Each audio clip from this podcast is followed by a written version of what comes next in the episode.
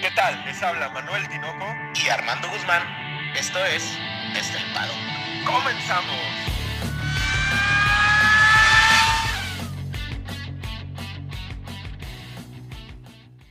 Tinoco, cuatro palabras.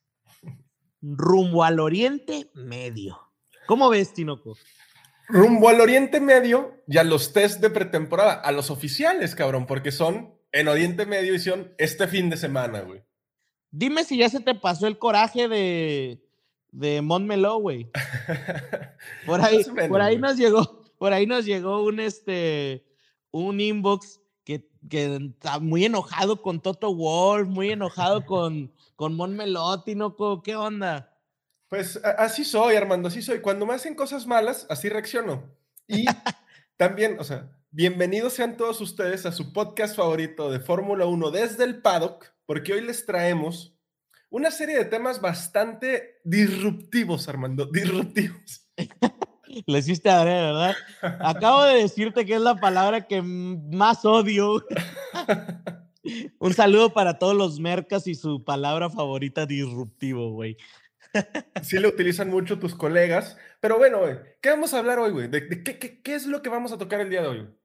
Fíjate que me, me gustó mucho eh, cuando lo estábamos armando el podcast porque tenemos de todo, Tinoco. Tenemos historia, como ya sabes, eh, que nos gusta bastante. Eh, tenemos un poco de, de este destino incierto de la escudería americana más rusa. tenemos, tenemos estas, estas renovaciones de, de pistas míticas, güey. Se calientan, se calientan hasta las gomas con la selección de las llantas para las pistas, las primeras carreras. ¿Y qué más, Tinoco? Ya no me acuerdo qué más teníamos por ahí.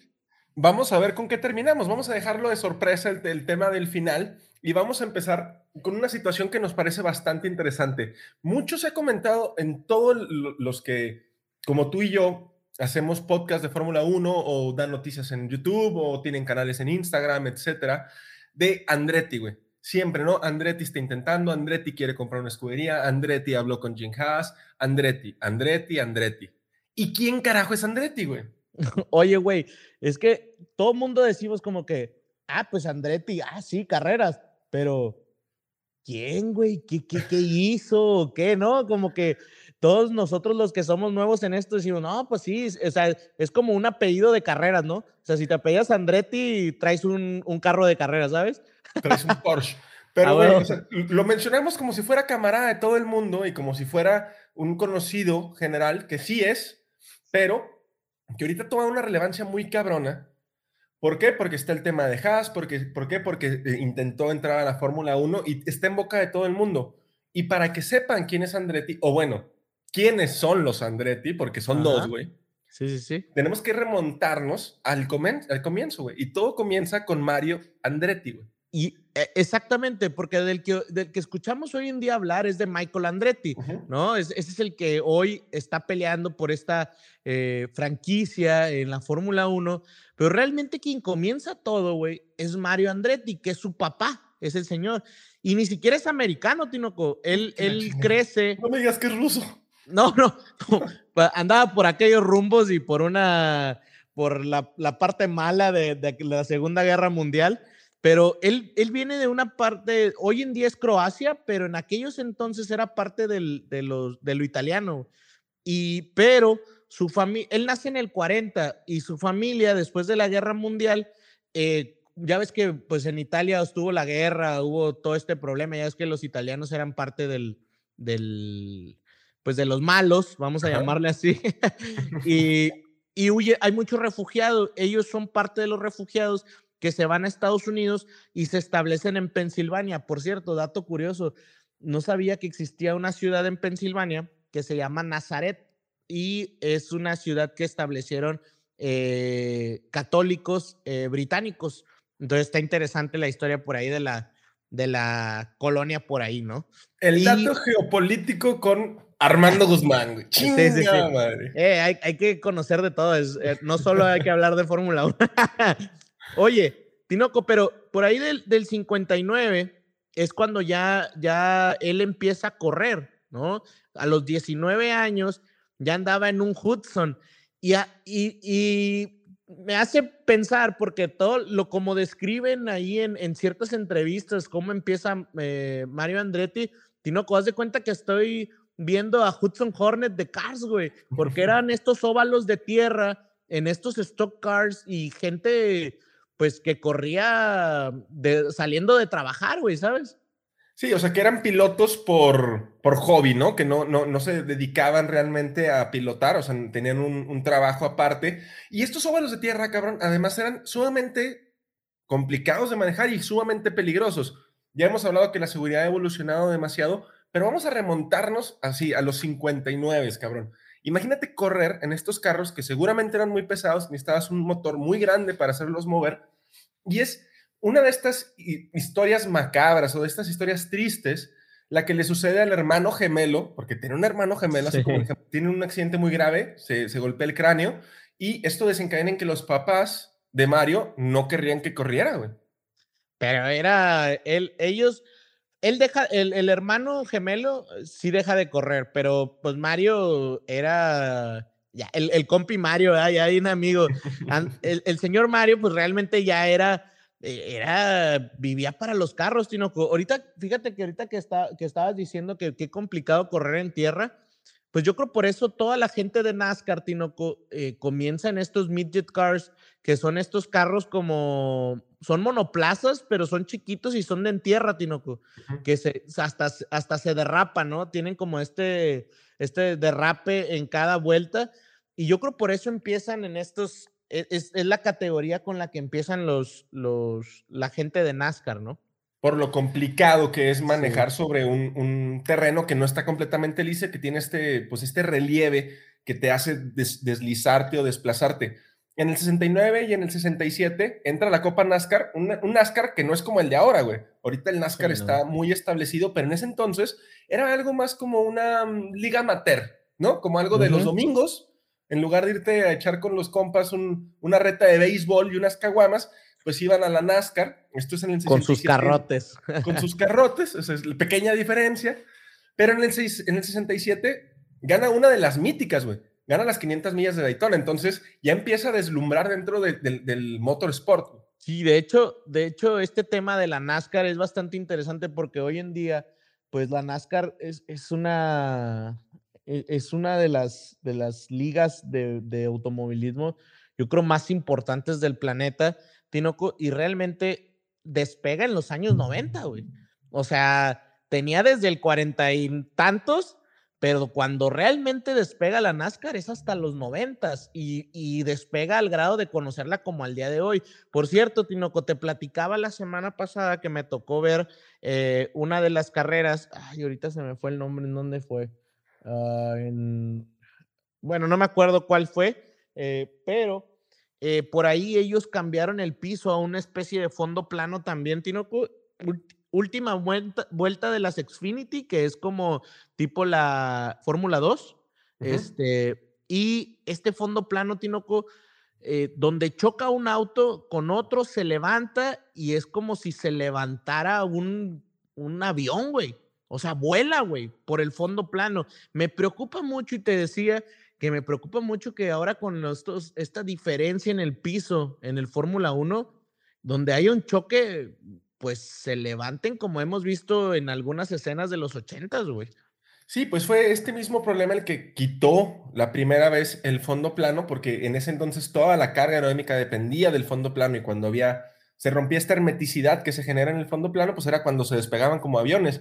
No hace mucho, en Fórmula 3 me parece que fue, eh, un, algo similar pasó en un choque, ¿no? Que un carro sale literal volando dos o tres metros por el aire. Sí, sí, sí. Sería bastante escandaloso. Yo creo que por las tomas laterales que tienen en los pontones, los iPods, es para mitigar un poquito ese, ese efecto que podrían tener. Sin embargo, de que sigue estando ahí, sigue estando ahí como un foquito rojo, güey. Está, está medio interesante. Pero bueno, Tinoco, continuemos con la historia de Andretti. Por ahí hay una liga, Tinoco, que se llamó USAC. Eh, esta liga eh, estuvo en Estados Unidos y eras de cuenta que la liga de monoplazas que le hacía competencia a la Fórmula 1, pero solo era en Estados Unidos, güey. Como Y la ahí compe- era como la India, haz de cuenta. Y eh, le, hace, le, quis- le quiso hacer competencia al grado de, de- de la Fórmula 1, pero nunca pudo. Sin embargo, pues sí volteaban a ver eh, la gente de Fórmula 1 a estos pilotos eh, de la USAC, ¿no? En la USAC, pues ahí logró ser campeón sin ningún problema Mario Andretti. Pero bueno, ¿y cómo es que llega a Fórmula 1 entonces, güey? Porque estamos hablando de que empezó en los inicios de NASCAR, en que empezó en, pues, en el, el antecesor de la Indy o de la serie kart, probablemente. Pero ¿cómo llega a la Fórmula 1? Porque si ahorita es complicado, teniendo toda esta, pues no sé, globalización de las ligas o de las series, imagínate en ese entonces, güey, ¿cómo es que llega y con quién llega a la Fórmula 1, Armando? De hecho, fíjate, está, está medio curioso. Estuve, me metía, porque cuando estaba investigando a Mario, eh, me di cuenta que solo tenía en el 68 una carrera en Fórmula 1 con Lotus, ¿sí? Entonces dije, ah, chis, ¿y por qué solo corrió en Estados Unidos? Resulta que Lotus tuvo un cierto detalle y dicen, ¿sabes qué? Necesitamos a alguien que corra en Estados Unidos. ¿Quién ganó o quién tiene más experiencia en la USAC? En la USAC? Entonces agarran a Mario Andretti y lo interesante de, de ah, porque recuerdo, Tinoco, que antes pues no se corría en, en Austin, ¿verdad? Ni se corría en, y se corrió en Indianápolis eh, alguna ocasión, Pero realmente donde empieza la Fórmula 1, ya lo platicamos aquí en el, en el podcast, es en, Wat, en Wat- Watkins Glen, en, en Nueva York. ¿sí? Ahí es donde, donde empieza realmente la Fórmula 1 en Estados Unidos. Entonces dicen, ¿sabes qué? Pues tráetelo. Y lo interesante, güey, es que se lleva la pole position. Después no termina la carrera, pero se lleva la pole position en Watkins Glen, güey. ¿Qué será de, de Charles Leclerc, cabrón? Que ese güey también se lleva la pole en Mónaco y no la termina nunca, güey. O sea, deben de ser. Tinoco, luego, luego tirando hate, güey. Luego, luego tirando hate. ¿Por qué, ¿Por qué andas tan agresivo, Tinoco? No, estoy emocionado porque empieza la Fórmula 1, güey. Pero Es luego, ¿a dónde brinca? ¿A dónde brinca, Armando? Ya. Gana la USAC por tercera ocasión, tercer año que campeón, Tinoco. Le va mal en el 69 con Lotus y de hecho era una especie de piloto reserva porque nomás corre tres, tres grandes premios, pero en el 71 Tinoco lo contrata Ferrari. Dice como que, ah, bueno, vente, vente para acá, pero no le va tan bien y decide tomarse un año sabático. Entonces, en el 74, según lo que dicen las entrevistas, Tinoco, o así ciertos artículos, según que se le veía, ya sabes cómo son los gringos para escribir, ¿no? Hacen, hacen a, los, a los gringos héroes, ¿no? Una mirada imponente que se veía revitalizante, esa mirada, ¿sabes? O sea, Sí, así, sí, es claro, el, claro. así es el artículo, güey, súper gringo, y, y habla de que regresa a la Fórmula 1 porque la gente de Lotus eh, quería que regresara, güey. Quería que regresara, pero pues no, no le va tan bien. Pensó que, o sea, pensó como que ya, ¿sabes qué? Este, esto no va a funcionar y bla, bla, bla. Y, y por fin, en el 78, queda, gana el campeonato, güey. O sea, ya. En el en 78.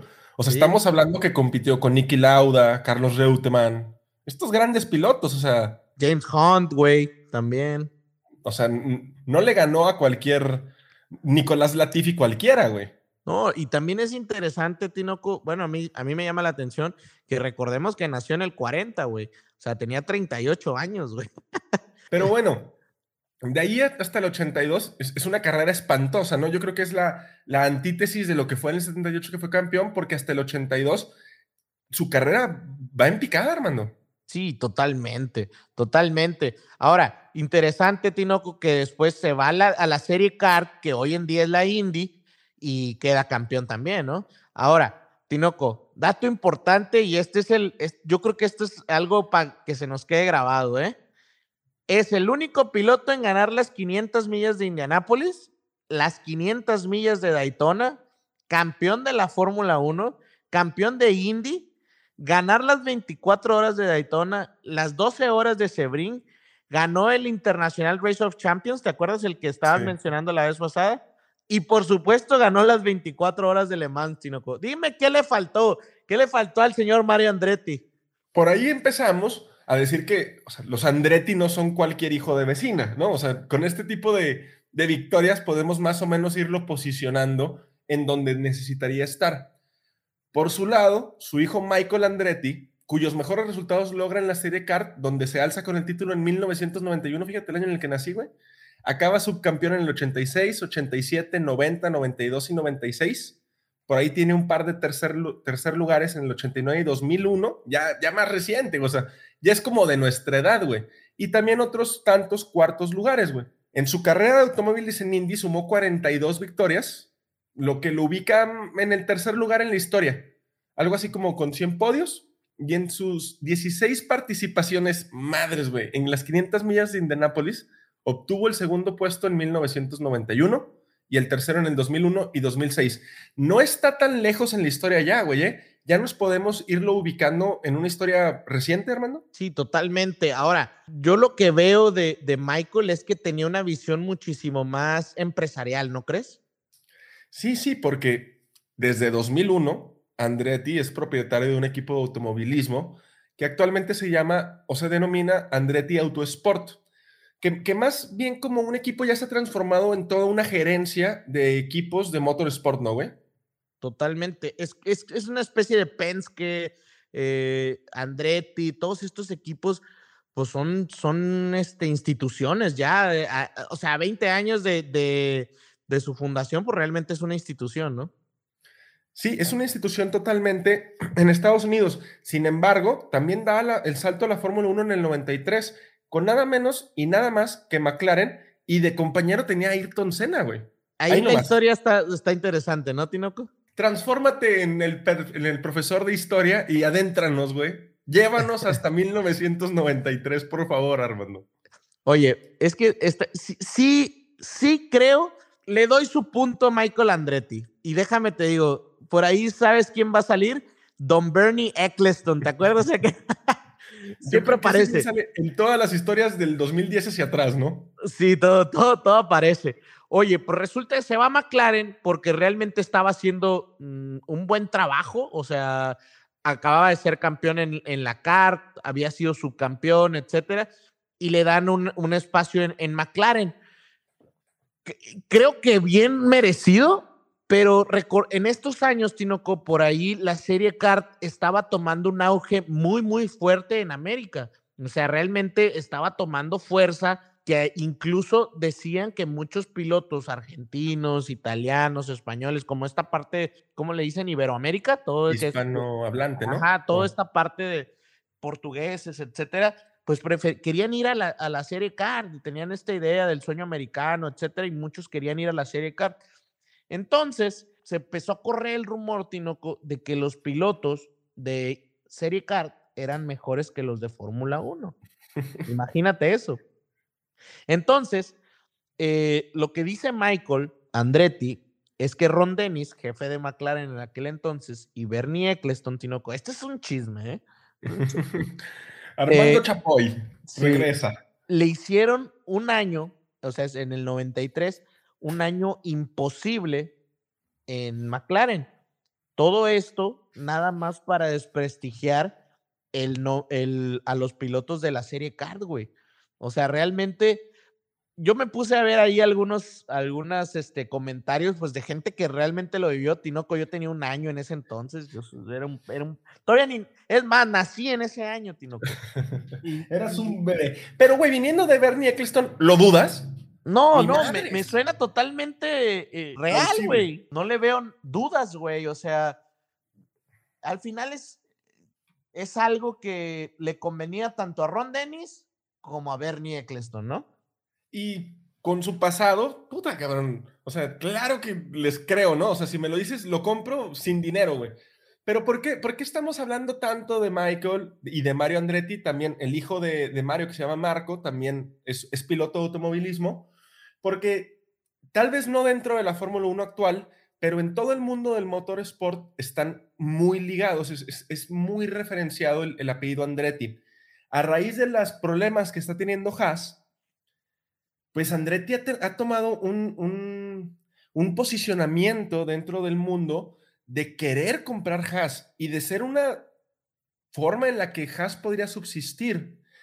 Ya sabemos que, que pues, Jim Haas de momento no quiere vender y no le quisiera vender a Andretti por la sencilla razón de que son antagonistas en el, en el motorsport en Estados Unidos. Oye, no te va a vender una escudería para que tú, tú triunfes donde yo no pude, cabrón, ¿no? Claro, güey, imagínate. Y en el ego americano, si a mí desde el principio me sorprendió mucho eh, eh, que, tuvieran este, pues, ¿cómo le podemos decir? Eh, agallas, güey, para aceptar el dinero ruso, ¿no?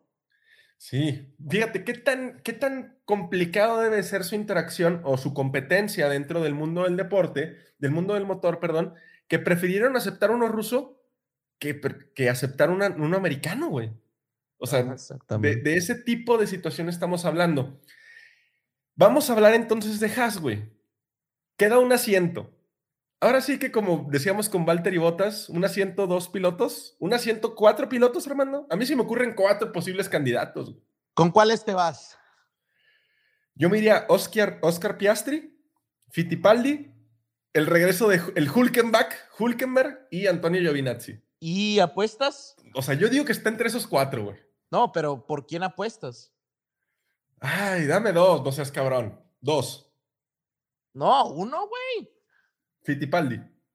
Apuestas. Bueno, por ahí eh, Gunther Steiner mencionó que este, este fin de semana, que son los test de pretemporada oficiales, aunque le moleste a Tinoco, que estos sí son los, los oficiales, eh, mencionó que Fittipaldi va a ser quien pruebe el Haas, güey. Sí, pues es su piloto reserva y es el que está dentro de la escudería.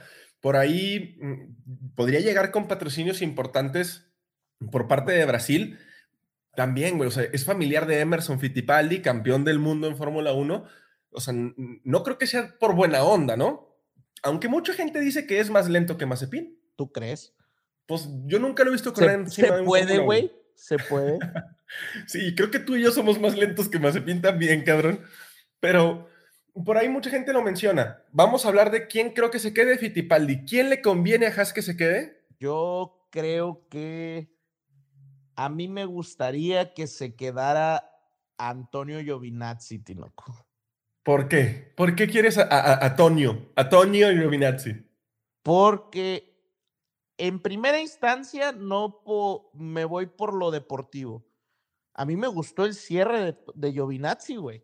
No, no sé si recuerdas, pero de hecho hasta lo platicamos que no sé, si, o sea, tenía un este unos, unas este, clasificaciones. Clasificaciones brutales, güey. La de Monza, sobre todo, ¿no? Que termina por ahí, creo que sexto, séptimo. Sí, brutales. Ahora, creo que el, el, 2021 no le ayuda mucho, pero por ahí en el cierre, por ejemplo, Estados Unidos, mira, en Turquía, Estados Unidos y México tiene tres onceavos lugares, Tinoco.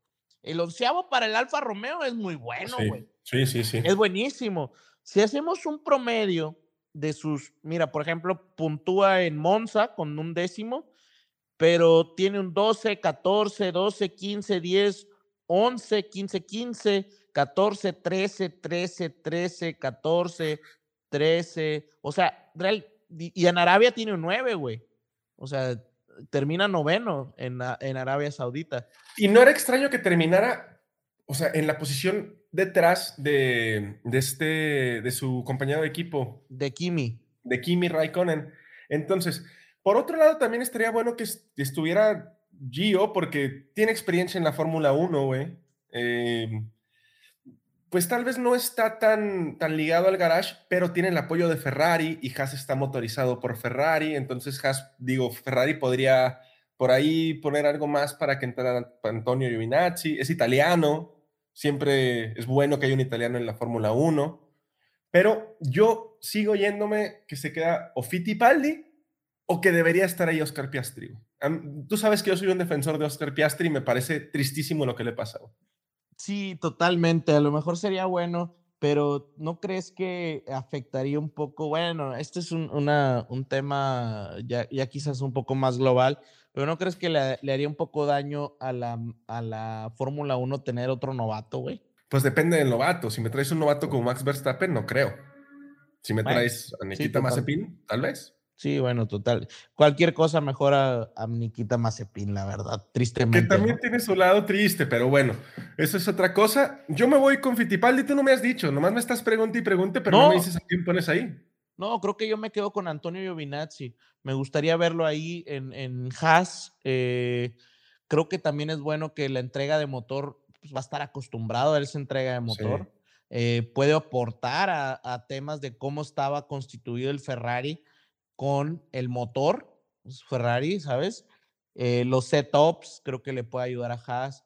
Entonces creo que puede ser por ahí estratégico. Venía con una carga importante de, patrocinios también. Entonces creo que, si no mal recuerdo, eh, Carrera es de él, ¿eh? Sí, sí, sí. Carrera, es de él, güey. Entonces, eh, pues creo, creo importante. Ahora, creo que le haría bien un cambio de look, un poco más agresivón, porque es como muy bonachón, ¿no? Estuvo corriendo en México en el Gran Premio de México de la Fórmula E hace como un mes, si no me equivoco. Y sabes qué otra parte me gustaría que tal vez sí le pondría un reto a, Mickey Schumacher, güey. Tal vez sí le presionaría por ahí las teclas a Mickey y lo obligaría a que realmente demostrara algo más. Esa competencia estaría interesante, ¿no? Pero vamos a ver quién se queda. Digo, Haas también tiene, y esta es una pregunta de mercadotecnia totalmente, ahorita un gran una gran área de oportunidad desde mi neófito punto de vista mercado técnico, güey. Todo el mundo está hablando de Haas. ¿Crees que eso le sume patrocinios? Porque Haas ahorita está muy presente, muy posicionado en todas las redes sociales. Muchos noticiarios especializados en Fórmula 1 están hablando de Haas. Yo creo que Gunther Steiner jamás había dado tantas pinches entrevistas, güey. Entonces, ¿esto le podría ayudar a que vinieran patrocinadores? Pues, pues, güey, mínimo el Army y los Marines deberían darle lana, güey. ¿No? o sea, si te hacen tanta publicidad, güey, en un chingo de lados, dale al, al auto, güey, ¿no? O, sea, no, eh, güey, el Army, el Army tiene, eh, patrocina, güey, eh, carros de... NASCAR, ¿no? No, de, de NHRA, de arrancones, güey. Ah, el Dragster de, ay, güey, ahorita se me fue, del teniente, no me acuerdo ahorita cómo se llama, pero tiene por ahí un, un dragster eh, que siempre ha sido parte de, lo ha patrocinado el Army, güey. Y, y, no, no, me, no me sorprendería que lo hicieran, güey, ¿sabes? Ahora, Haas acaba de mencionar Gunter Steiner que es muy probable que no esté en el primer día de, pretemporada. Eso sí me preocupa. Eso, me, eso me preocupa más, güey. A mí también, porque puede ser por un tema de fiabilidad, un tema de que, de que está atascado el carro, creo que en Estados Unidos, o sea, está detenido en una garita, algo así, más o menos por ahí se está circulando, o de que no tiene nada para moverlo, güey. Pero que un carro no esté en el primer día, que un carro se pierda un día en los test de pretemporada, prende focos rojos, ¿eh?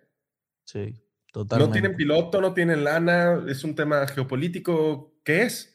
Vamos a ver qué, pasa con Haas y hay que ver qué liver iba a sacar. A mí el blanco, el Haas blanco con negro me gustó, ¿eh? No, se me hace que se ve bastante bonito. Me gustan los carros blancos. Oye, por ahí, eh, ahora que fue en Las Vegas la NASCAR, entrevistaron a Jim Haas y por ahí te voy a leer textual lo que dijo. Hubo muchas críticas intensas sobre la invasión ucraniana y se volvió abrumadora. No podíamos lidiar con todo eso nuestros otros patrocinadores no pueden lidiar con todo eso. Así que, y, creo que aquí es donde se vuelve eh, complicado. Dice, Haas siempre ha sido el patrocinador principal. No sé por qué la gente dijo que se convirtió en un equipo ruso. Haas Automation siempre estuvo en el coche. Estamos bien, estamos bien nos gustaría tener más dinero, por supuesto, pero estamos bien. Esto solo nos da un número negativo mayor. Ay, cabrón, o sea, siempre estaban trabajando con rojos. Qué pues, miedo, güey. Pues está raro, güey. Ahora, recordemos que Haas, Stuart Haas en, en NASCAR, güey, es, una. Eh, no, no, sé hasta dónde, güey, hay esta capacidad entre empresas de, de financiarse, güey, ¿no? Porque es un, equipo, es un equipo grande en la NASCAR, güey. No creo que le falte dinero para financiarse. Yo creo que los recursos que le está destinando Jim Haas, pues le va a tener que destinar más de los que él quería. Eh, cuando Haas entra por ahí del 2016, ¿no? 2017, eh, entra con un proyecto muy grande, Jim Haas pues empieza a invertir mucho dinero, pero los resultados no llegan y se empieza a enfrentar con estos números rojos, me imagino, y cada vez destina menos dinero, pero no es por falta de dinero, es porque tal vez el retorno no es el que esperaba. En cuanto a que es una escudería gringa, pues sí, pero tenía la bandera rusa. Oye, Tinoco, ¿y no crees que la solución es correr a Gunter Steiner? A mí se me hace que está salado, güey. ¿No? pues no sé, es que sí ha pasado por muchas cosas ese güey. No sé que, que, se vaya allá, a, dónde es ahí? Donde hacen limpias ahí en la Ciudad de México, que se vaya por ahí a... O a Veracruz, ¿no? Creo que en Veracruz es Catemaco, ¿cómo se llama? Ah, sí, en Catemaco, que en Catemaco le den una barrida ahí con, con hojas de cerezo, güey, para que se aliviane, porque está muy cabrón. No sé, vamos a ver qué pasa con Haas. Es una situación delicada. Y nada más para cerrar, estuvieron preguntando mucho por ahí, eh, por ahí a mí, Armando, es que se les hacía un poquito drástica la salida de Mazepin nada más como resumen, no sale por ser ruso, o sea, esa no es la razón por la que sale, ya que, él por su comunicado dice que él, aunque estuviera pues en el posicionamiento de la FIA de cumplir con los requisitos que establece, pues que no le permitieron. Nikita sale porque sale Uralcali y en el contrato se establecía que si estaba Nikita estaba Uralcali, si estaba Uralcali estaba Nikita. Al no estar uno de los dos, pues el otro tampoco está. Esta es la razón por la que sale Nikita Mazepin y se refuerza la, historia de que un piloto de pago nunca es la solución, güey. Ahora, eh, la realidad, Tinoco, eh, yo sinceramente creo que en el caso específico de Mazepin, pues realmente es que, eh, pues Mazepin sí tiene una, una relación muy directa con el presidente de Rusia, güey. O sea, si su papá es camarada, güey, ¿no? O sea, pues no sé hasta qué, hasta qué punto sean así de, de piquete de, de, garganta, pero no sé si sean muy compas, güey. Güey, hay fotos, güey, hay fotos. O sea, la, la, la, forma social o política de decirlo es que sale porque sale Uralcali, güey. Ya lo que haya detrás no lo conozco y no lo puedo aseverar, güey. Yo soy crítico, tú sabes. A mí no me gusta el chisme, hermano. Pero bueno, otro chisme, Tinoco. Eh, creo que esto es importante. Imola y Monza eh, expirarán juntos hasta 2025. Creo que es, es un acierto eh, dejar Imola y dejar Monza, ¿no? ¿Tú cómo ves? Por ahí con, con, la nueva ideología que se trae de los carros y con lo que se espera de ellos, sí, porque Monza había sido un circuito bastante aburrido. Tiene detrás de sí que pues es histórico, ¿no? Es, es uno de estos circuitos, una catedral del, del, del automovilismo europeo y, por esa parte me gusta. En sí es un circuito muy rápido que si los carros van como dicen que van a ir, me parece que va a dar mucho espectáculo. Sí, y, no dejemos de lado Imola, que realmente tiene eh, eh, eh, que, que, que, le aumenten hasta el, hasta el 2025, pues realmente le da un, le da un, una buena oportunidad para este nuevo tipo de autos. Ah, hay que recordar que Imola regresa en el 2020 porque no había pistas, güey. Pero a la gente le gustó, a, la misma Fórmula 1 le gustó y creo que, que, lo hace revivir Imola. Recordemos que también pues en Imola es donde se dieron muchos trágicos eventos, ¿no? Oye, ¿y qué tanto tendrá que ver Ferrari con que haya más grandes premios en Italia? No sé, fíjate, ahorita justamente estaba pensando eso, Tinoco. Eh, Soy un viejo brujo, ¿te das cuenta, cabrón? Sí, sí, sí. Eh, me gustó mucho una, una, un comentario que, que leí que decía que eh, a todo mundo le gusta que Ferrari esté arriba, porque si está Ferrari arriba, sientes que todo está correcto, güey. ¿Sabes? Sí, sí, o sea, es como que lo, lo natural. Simón, sí.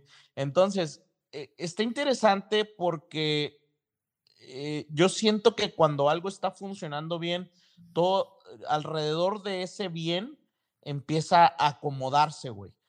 Y en este caso, eh, vimos un, muy buen Ferrari.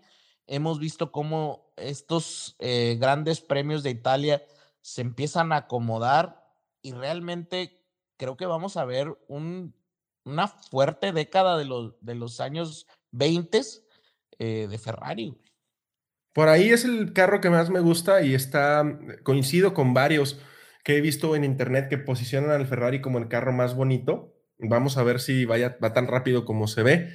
Y vamos a hablar de otra escudería, o bueno, vamos a hablar de otras ocho escuderías y vamos a dejar de lado dos, porque hay ahorita un revuelo dentro de la Fórmula 1 con que los carros están un poquito pasados de peso, Armando. Un poquito. Un poquito, pero que mm, el problema aquí es que eh, pues puede hacer mucho, mucho cambio, ¿no? Incluso con lo que hablamos del por poising la semana pasada, ¿no? Sí, y el tema es que eh, todos están criticando o pidiendo a la Fórmula 1, bueno, ocho escuderías salvo McLaren y Alfa Romeo, son las únicas que están un poquito en contra, y están solicitando a la Fórmula 1 y a la FIA que establezca el límite inferior de peso de los carros al menos otros 5 kilos más arriba. ¿Por qué? Porque escuderías como Red Bull, escuderías como Mercedes, están hasta dos dígitos por encima del peso mínimo del carro. ¿Qué tan importante será estar un kilo por encima, Armando?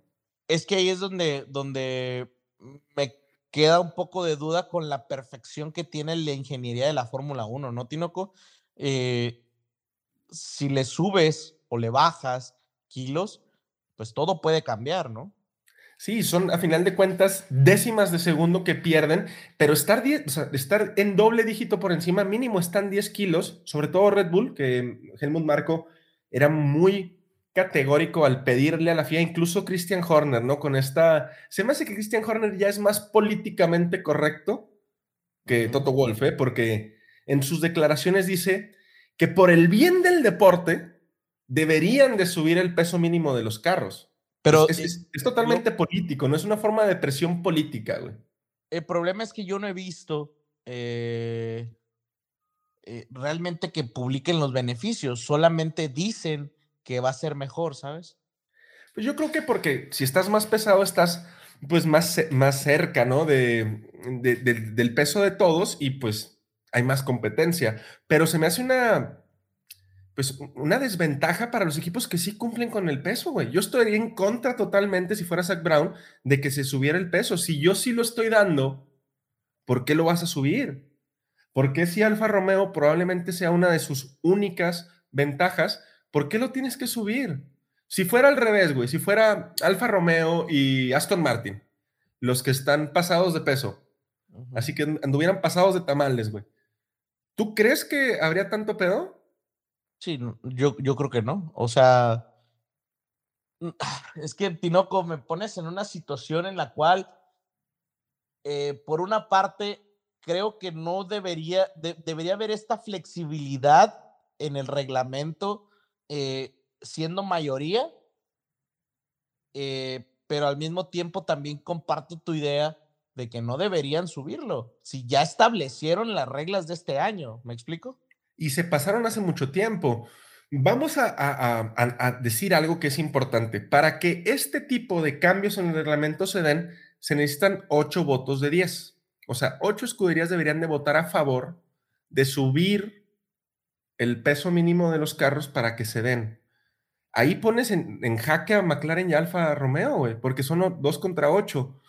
Sin embargo, la FIA tiene la potestad de impedir que se llegue a votación.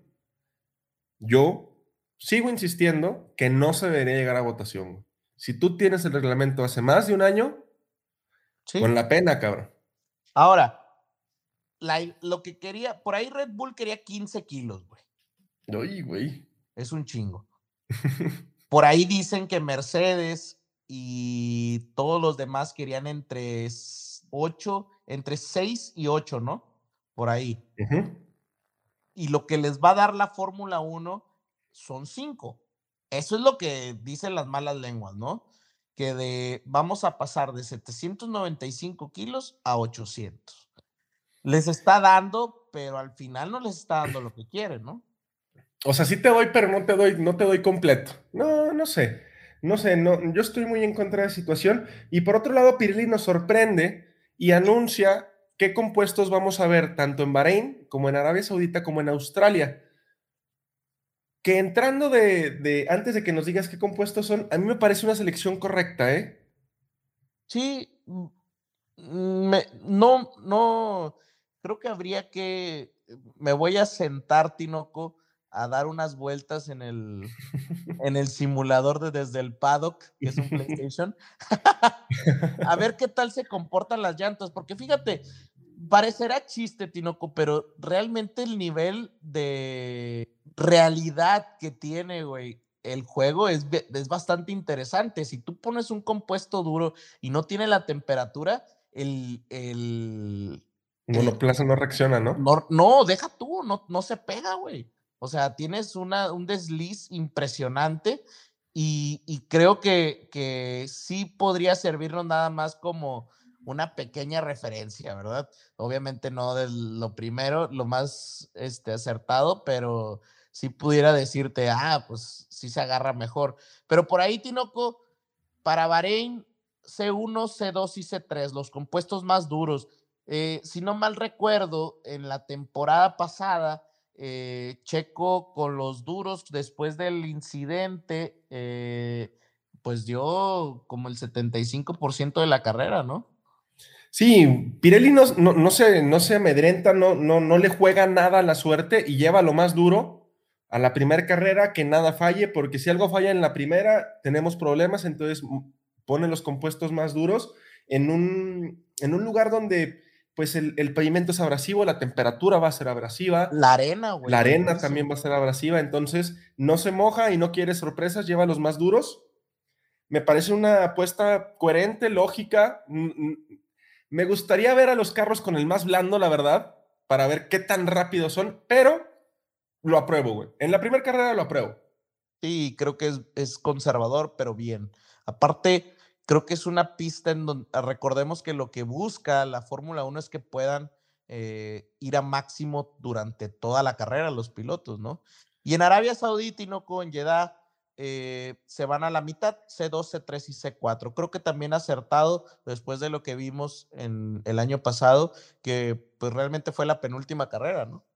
Y Jeddah tiene esta situación que me dan ganas de volverlo a ver porque es un urbano muy rápido y también esta situación de que está en el Golfo Pérsico, en Medio Oriente, donde también hay arena, calor. Y nos da otra posibilidad, como son grandes premios que van seguidos, son dos fines de semana seguidos de Fórmula 1, de ver en situaciones más o menos similares, en circuitos que son un poquito rapidones, cómo se comportan unos y otros. Entonces, la recopilación de datos y la interpretación que vamos a tener como aficionados de esos neumáticos va a ser más completa, güey. Totalmente. Ahora, ¿qué piensas de Australia, Tinoco? ¿Acertan o no acertan? Me da gusto que Australia regrese para, para empezar por ahí. Y no sé si acierten, porque el circuito no me parece o no me gustaría ver a los carros por primera vez con el C5. Australia, si no me equivoco, van con el C1, C3 y C5, ¿no? C2, C3 y C5. C2, C3 y C5. No me gustaría ver por primera vez en Australia a los carros yendo a tope con el C5, pero me muero de ganas por verlos. O sea, me, muero de ganas por ver la Q3 y ver realmente qué tan rápidos son y cuánta diferencia hay entre ellos. Y creo, no sé, y, y deja tú, Italia no es una pista muy suave que digamos, ¿eh? Pues no sé, esperemos que nada truene, que no, que no haya por ahí chingadazos que me tronó el neumático, pero a grosso modo me parece una apuesta interesante por parte de Pirelli. Mm, creo que nos va a permitir como aficionados, te digo, interpretar todos esa forma de, pues, más o menos medir, ¿no? En, ese programa que hacemos antes de los grandes premios, en el cómo llegamos y la previa del Gran Premio de, nos va a permitir tener esta familiaridad con los neumáticos, eh, eh, o bueno, que la vayamos haciendo. Neumáticos nuevos, con condiciones distintas. Nos, mm, o sea, me gusta, me gusta la apuesta que tiene Pirelli, honestamente. Sí, creo que se arriesgan y se arriesgan de una manera correcta. Ahora, lo que sí es que no sé, Tinoco, qué tan parecidos vayan a ser a los neumáticos anteriores. Quizás ahorita nosotros decimos, bueno, es que los soft, este, sí, de esta manera, bla, bla, bla, los duros duraron tanto pero quizás las referencias sean muy diferentes a lo que estábamos acostumbrados. Recordemos que pues eh, incluso son más anchos en cuestión de lo que viene siendo, pues aquí le decimos en México la cama, ¿no? Sí, la superficie de contacto que Ajá. tienen con el asfalto, lo ancho del neumático.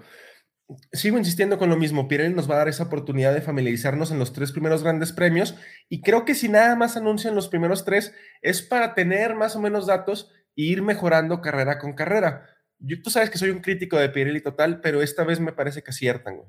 Sí, totalmente. Ahora, Tinoco, ¿qué te parece si damos los el testing schedule de los pre-season test Sí. oficiales o official? Me parece correcto. A ver, échamelos. Marzo 10, día 1, de 1 de la tarde a 10 de, no, perdón, de 1 de la mañana a 10 de la mañana del día 10 de marzo. Igual el día 11 e igual el día 12 de marzo. Por ahí si no tienen presente en qué día del en qué en qué día de marzo nos están escuchando, el día 10 es jueves, viernes y sábado son los test de pretemporada. Eh, recuerden que tienen una hora de descanso entre sesión y sesión, son dos sesiones por día de cuatro horas. Y pues si no tienen oportunidad de verlos, la Fórmula 1 ahora sí va a ser como un- unos highlights al final de cada día en su, en su canal, en su página oficial. Y si no tienen tampoco oportunidad de verlos, espérenos al domingo y aquí vamos a tener todo el resumen de lo que pasó en los preseason test en Bahrein. Official. Official, perdón, O- perdón. Oye, Tinoco, y para cerrar, recuerden que el, pues, ¿qué viene siendo? Jueves en la noche, Ajá. eh, jueves en la noche de México a las 12, pues al parecer tenemos Drive to Survive. No recuerdo, Tinoco, si los, ah, los estrenos son justo a las 12 o a las 2 de la mañana, no recuerdo. Estoy Creo que cada, cada serie pone como que sus horarios. No me acuerdo cuál es el de Drive to Survive, me parece que es a las 12. es a las Y- 12. Pero no, ¿no? no se desvelen, véanlo al día siguiente, el viernes, con una pizza y unos, unos refresquitos. Sí, Y vamos a recordar una cosa rapidote, Armando. ¿Recuerdas esa gran rivalidad que tuvimos el año pasado entre Max Verstappen y, y- y el hijo de tu patrón, güey? a Sir Lewis Hamilton. Sir Lewis Hamilton. ¿Qué, qué rivalidad tan grande hubo dentro del deporte? ¿Qué, qué gran temporada nos regalaron? ¿Cómo se destrozaban y se tiraban siempre desde lo legal o desde lo ilegal, pero en pista, comportándose siempre de una forma correcta, deportiva, fuera de la pista? ¿Y qué grandes aficionados va creando? ¿Cuánta atención llama cuando el deporte se da de esta manera, cuando el deporte tiene una rivalidad bien entendida, que son rivales y no enemigos. Y decimos esto porque desafortunadamente esa rivalidad no se ha entendido esta semana. Creo que eh, la Fórmula 1, Tinoco, es un deporte que ha evolucionado con el tiempo eh, para bien. Grandes rivalidades han existido y yo no dudo que haya, hayan existido sus problemas en determinado momento, ¿no? Y, y- y es diferente el nivel de afición, la cantidad quizás de afición, pero en esta temporada en específico eh, podíamos ver, Tinoco, eh, era, era muy bonito eh, ver estas, eh, por ejemplo, recuerdo justamente en Holanda que este, el comentarista, se me fue el nombre, este mm, Juan Fosaroli, este, él realmente eh, remarcaba cómo estaba así, Tinoco, recuerdo todo de Holanda, todo, todo así de naranja, de Max Verstappen, o sea, era una cosa impresionante. Y hasta abajo, un señor con su hijo y su camisa de Mercedes y su bandera británica, güey. Y, y dices, güey, qué chido, que lo, que lo respete, ¿no? Cada quien tiene su afición y, y no porque, no por eso lo vas a agreder. Y tristemente lo que sucede en México, Tinoco, yo creo que sucede en muchas eh, partes del mundo y no, no, me imagino que no solo en el fútbol, pero pues es lamentable los hechos eh, que suceden, eh, que suceden este sábado en Querétaro. Eh, Tinoco, si eliminan un patrocinador, eliminan al jugador, pues aquí me parece que las cartas a tomar deberían ser muchísimo más graves, Tinoco. Yo, tú sabes cómo soy yo fanático del Mundial, me encanta ir a festejar a México, pero Tinoco, la FIFA está sin, es, es más hipócrita que, que, Que la FIA. que la FIA, güey. O sea, está quejándose de que la gente grita puto cuando en México ni siquiera le damos el contexto, los, el cual ellos dicen, güey.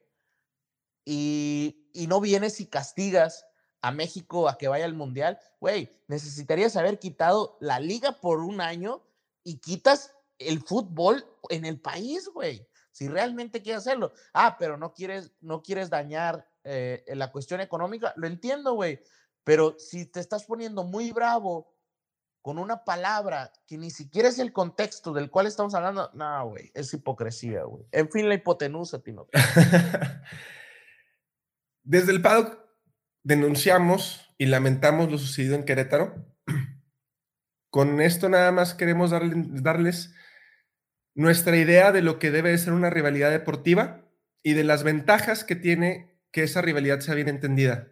Lo vimos la temporada pasada en Fórmula 1, lo hemos visto en muchos otros deportes y en muchos otros aspectos de la vida. El fanatismo nunca nos lleva a ningún lugar, la violencia tampoco. Sé que va a resultar un poquito incongruente que yo lo diga después de cómo le tiro a Armando y a, y a Hamilton, pero siempre es desde un punto de vista crítico y deportivo Y de entretenimiento, güey. y de entretenimiento, por supuesto.